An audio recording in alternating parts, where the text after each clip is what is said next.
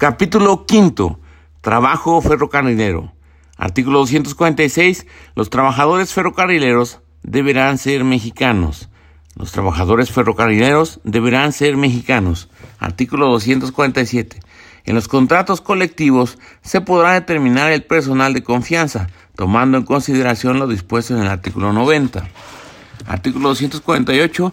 En los contratos colectivos se podrá estipular que los trabajadores trenistas presten sus servicios sobre la base de viajes en una sola o en dos direcciones. Artículo 249. Cuando algún trabajador esté próximo a cumplir los términos de jubilación determinados en los contratos colectivos, la relación de trabajo solo podrá rescindirse por causas particularmente graves que hagan imposible su continuación, de conformidad con las disposiciones contenidas en los contratos colectivos. A falta de disposición expresa, se estará lo dispuesto en el artículo 161. Artículo 250. No es causa de rescisión de las relaciones de trabajo ni de pérdida de los derechos la circunstancia de que los trabajadores, por fuerza mayor, queden aislados de sus jefes si continúan en sus puestos. Si en las mismas condiciones los abandonan, volverán a ocuparlos al desaparecer las causas que motivaron el abandono. En estos casos se harán previamente las investigaciones respectivas con intervención de los representantes del sindicato y de la empresa, y si de ellas resulta responsabilidad a los trabajadores afectados o se comprueba que voluntariamente descuidaron o perjudicaron los intereses de la empresa, serán separados de sus empleos. Los trabajadores que hayan ocupado los puestos abandonados tendrán la categoría de interinos y al ser reinstalados, los titulares continuarán trabajando en los empleos que tenían con anterioridad o en los que queden vacantes. Artículo 251.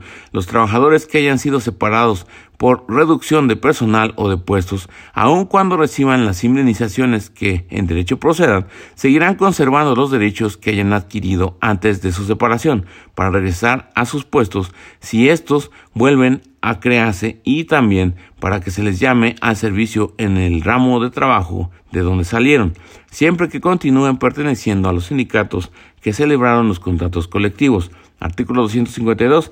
Las jornadas de trabajadores eh, las jornadas de los trabajadores se ajustarán a las necesidades del servicio y podrán principiar en cualquier hora del día o de la noche. Artículo 252. Las jornadas de los trabajadores se ajustarán a las necesidades del servicio y podrán principiar en cualquier hora del día o de la noche. Artículo 153. No es violatorio del principio de igualdad de salario la, la fijación de salarios distintos para trabajo igual, si éste se presta en líneas o ramales de diversa importancia. No es violatoria del principio de igualdad de salario la fijación de salarios distintos para trabajo igual si éste se presta en líneas o ramales de diversa importancia.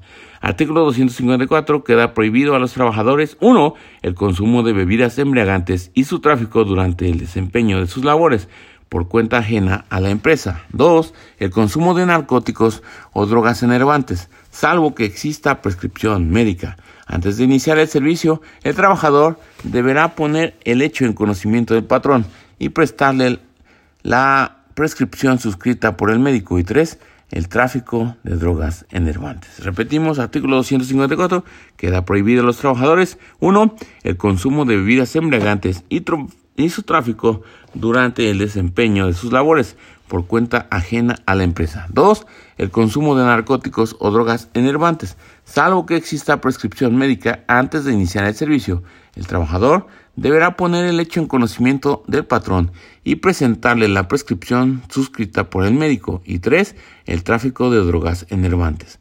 Artículo 255 son causas especiales de rescisión de las relaciones de trabajo. 1.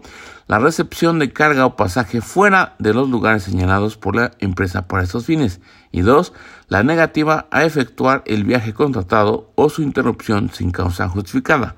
Repetimos, artículo 255, son causas especiales de rescisión de las relaciones de trabajo. 1.